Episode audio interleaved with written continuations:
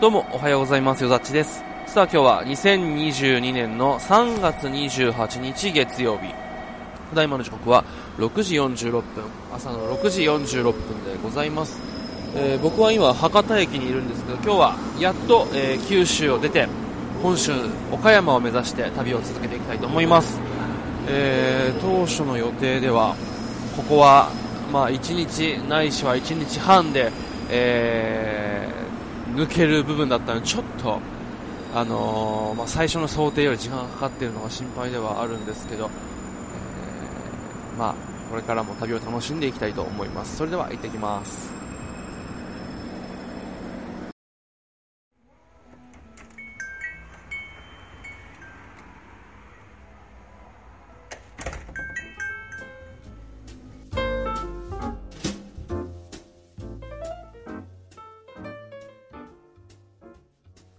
最初にお聞きいただいた音声はですね3月28日の月曜日の朝に、え録音したものなのでまあ1日前になりますか。今あのお話ししている今はですね3月29日のああもう日付変わっちゃってますね。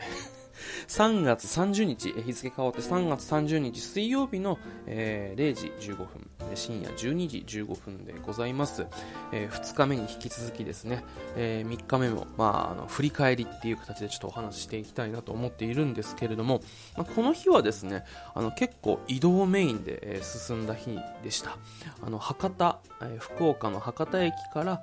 岡山県の、ま、岡山駅までずっとこう移動距離としては結構長いんじゃないかなと思うんですけど、まあ、比較的乗り換えとかも少なくてねずっともう乗って、え揺られてなんか降りたいところでちょっと降りてでまた乗ってっていうあの複雑な乗り換えとか、えータイトなあのタイムスケジュールっていうのを極力減らしてあのシンプルにずっとま移動した一日っていう印象でした。でですねとは言ってもまああの前回、あの青春18切符で、まあ、日本縦断にチャレンジした時にですねあのここは通っていてこの時にですね気づいたこととかあの見どころっていうのもねあのしっかり押さえていたので今回はここでこういうものを見たい。車窓からの景色とかですよね。っていうのをねずっとこう、まあ、チェックしていて、まあ、ここは移動が多い分あの窓からの、まあ、車窓からの景色とかそういったものを、えー楽しみにしている日だったんですけどね、まあ残念ながらねこの日もこうちょっとねあの曇りというか、えー僕がこう鹿児島にいた時は晴れの予報だったんですけどなんかね当日はちょっと曇っていてあのなかなか、あのーなんていうんですかね、求めていた絵っていうのは撮れなく撮れたり、まあ、見れたりしなくてですね、うわ残念だなと思ったりしたんですけど、まあ、これはね、あのーまあ、あの仕方ないということ、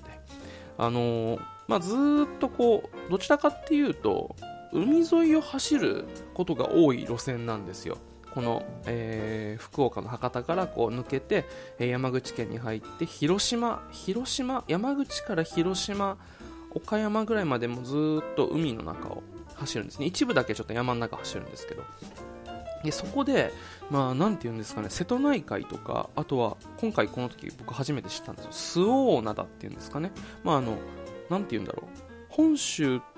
中国地方と四国の間の海っていうものがこうずっと、えー進行方向右手側に広がるあの区間っていうのがあるんですよ。でこの中には青春18切符のえ過去のポスターとかで使われたあの大畑駅っていうねものすごくもう駅舎のすぐ向こうにえ海が見えてねあの邪魔するものが何もないすごく綺麗な駅があるんですけどとかを通ったりするんですよね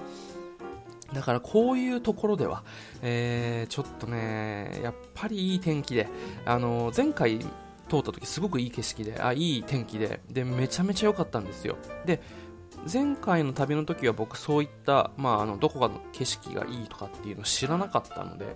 慌ててこうスマホを取り出して、あの窓をちょっとね、こっそり開けたりとかして他のお客さんに迷惑ならないように、季節的にはこう寒いですから、えー窓を開けてこう風が入ってくると、なんだあいつってなるわけじゃないですか。なので、まあね、前回は極力こう、迷惑にならないようにって撮ってたんですけど、まあ、今回はね、もう、どこでいい景色が見られるかっていうのも把握してるわけですから、もう、オズモポオスモポケット、オズモポケット、まあ、名前どっちか忘れちゃったけど、まあ、DJI ポケットか、今は。あのーちっちゃいこうなんていうんですかハンディカメラもレンタルしてでポイントとかも抑えてその分まあこっちだったら今進行方向だから右側の座席に座っておこうとかっていうのも全部チェックした上で臨んだんですけどいやーちょっとね景色がねやっぱりこう森とか山とかそういったところを通るときにはあの曇りだったりあの雨の日の方が味わいがあるっていうこともなきにしもあらずなんですよね。ちょっともやかかってえ霞がかかってるぐらいがちょっと幻想的な雰囲気があっていいとかあるんですけどと海沿いを走るときに関してはねちょっとやっぱり晴れの方が、えー、青がよりくっきりと色がね濃く出るっていう感じでねちょっと残念だったかなって今回ここがどうしても見たくてあの九州の方で1日時間調整してるんですよ。ちょうどあの元々の天気予報で言ったら雨の日に、えバッティングしそうだったんであの1日ずらしたんですけど結果その雨の日、えー、午前中だけ雨降ったけどなんか昼過ぎにはもうめちゃめちゃ晴れてる。もうなんなら暑いぐらいのあのいい天気だった時もあったりして逆にその今日、今日というか、まあ、その3日目はですね、あの、明確に雨がこう、ザーッと降るわけじゃないんだけど、なんかこう、ずっとぐずぐずとした天気っていうのが続く日だったりしてですね、うん、なんだかなとは思ったりしたんですけれども、まあ、こういうね、まあ、その、時々の、まあ、天候に左右もされながら、でも、まあ、あの、その中でも、まあ、こう、晴れの日だけじゃなくてね、まあ、そういった日に、まあ、乗るっていうのもまたご縁なのかななんてことをまあ思ったりはします。はいまあね、全部が全部こうずっと晴れの日とかっていうのはないですもんね逆に言うとまあ前半部分で前回曇ってて見えなかった桜島とかはまあ今回晴れててくっきり見えましたから、まあ、そういうのをこう前回のものとねこう足すとちょうどいいぐらいになるのかなっていうま感じなんですけれども。まあまあ、えー、そこそういった車窓からの景色もまあ楽しみながら今回唯一降りた駅がですね宮島宮島口。あのー、青春18切符の切符でフェリーに乗れるんですよ無料で。あの電車だけじゃなくてこのフェリーも、まあ、その青春18切符のあの範囲に含まれてるんですけど今回行ったらね宮島口のあのフェリー乗り場がめっちゃ豪華になってたんですよ。前回割としょぼかったような記憶があるんですけど、まあ、新しくなっていて、まあ、そこでちょっとまああ雰囲気違う。あなんか4年の月日を感じるななんてこと思ったりしたんですけど、まあ、宮島もねあの今回、まあ、あの鳥居がですねあのー、今工事中でもうほとんどこう覆われて何も見えない状態だったんですけど、まあ、前回、え見れましたしで今回で言えばこうちょっと潮が引いてる時にあの行ったのでまた前回とは違ったあの楽しみ方っていうのができましたね。もうあのー、前回はこうしっかり海に浸かっていて鳥居もあとはこう何て言うんですかあの厳島神社の、あの建物も使ってたんですけど今回は逆に潮がバーッと引いて、えー、そのすぐそばまで歩けていけたりしたので、まあ、それはそれでちょっと、えー、前回体験できなかった、えー、ことが体験できてよかったかなと思いました。でねこの宮島でまあちょっともみじまんじゅう食べたりとか。で牡蠣が有名なんでねこう牡蠣を食べたりとかですね。前回行った時にもうあの観光っていう場所まあ、あの見る場所っていうのは一通り見たので今回どちらかというとねちょっとグルメに、え、寄ったりしてですねなんかこう気になるものあったらまあそういう焼き牡蠣とかあとはなんかこうなんていうんですかね。名前がちょっと思い出せない。さつま揚げみたいなやつがあるんですよ。棒状の。それとか食べたりとか。もみじまんじゅう揚げもみじまんじゅうとか食べたりね。であとま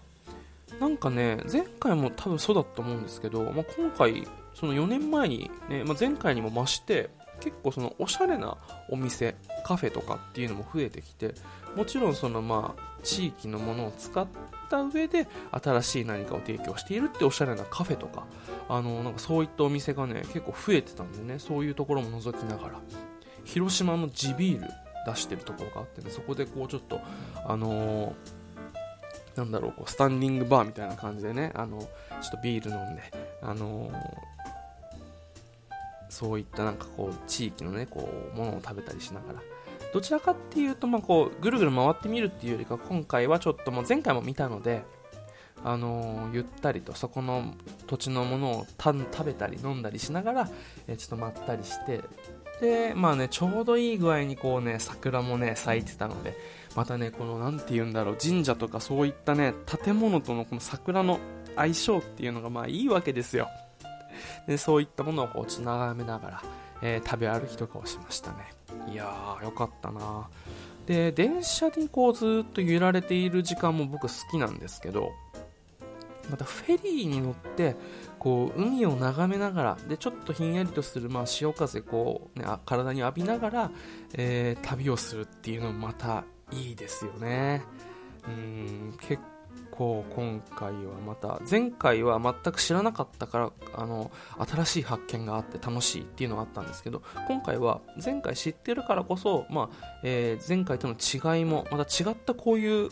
顔も持ってるんだこのえー、景色とかですね。あとはまあ知ってるからこそ逆にじゃあこの一個一個もっと深く楽しもう。ここちょっと、えー、食べ歩いてゆっくりここでちょっとぼーっと、えー、食べながら街の景色を見てみようみたいなそういう時間の使い方っていうのができたのはまあこう2回目っていうことは結構大きいですよね、まあ、そういう意味でも今回ここはあのまあ、移動距離としてはこの今回のコース長かったんですけど割とゆっくり、あのー、旅を堪能できた気がします。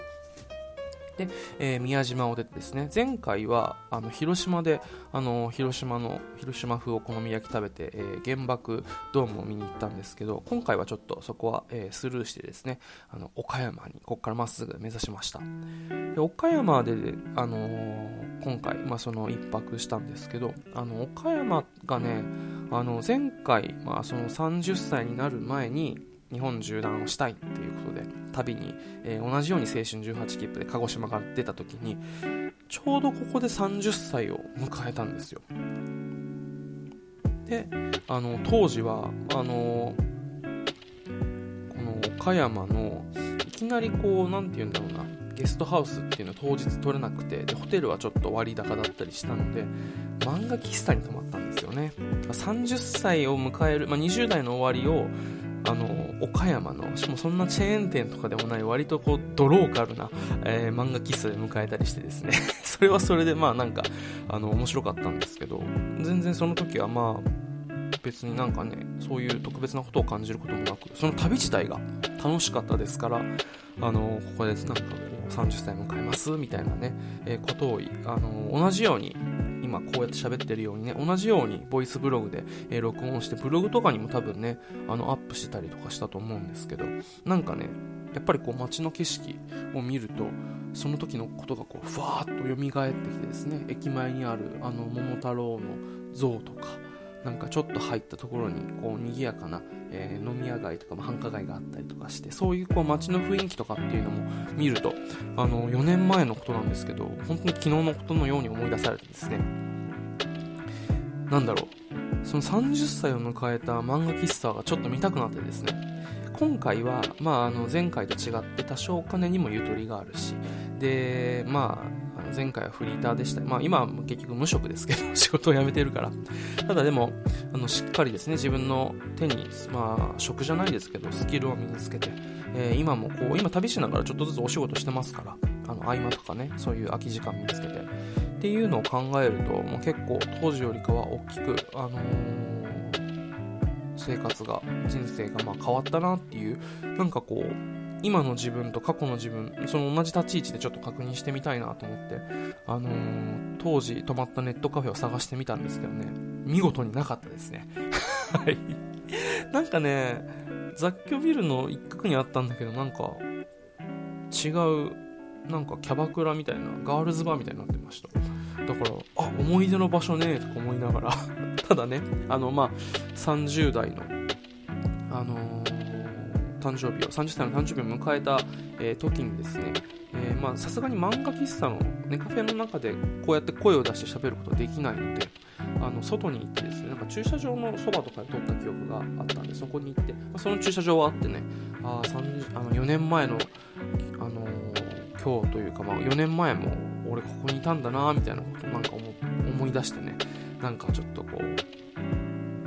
の4年間っていうのを振り返ったりしました。というまあそんな感じで3日目岡山で迎えました、えー、4日目はですねあのちょっと1日空けてあの次に倉敷っていうものを見てから、えー、次の旅に行きたいと思います。それでは最後までお付き合いいただきありがとうございました。よさちでした。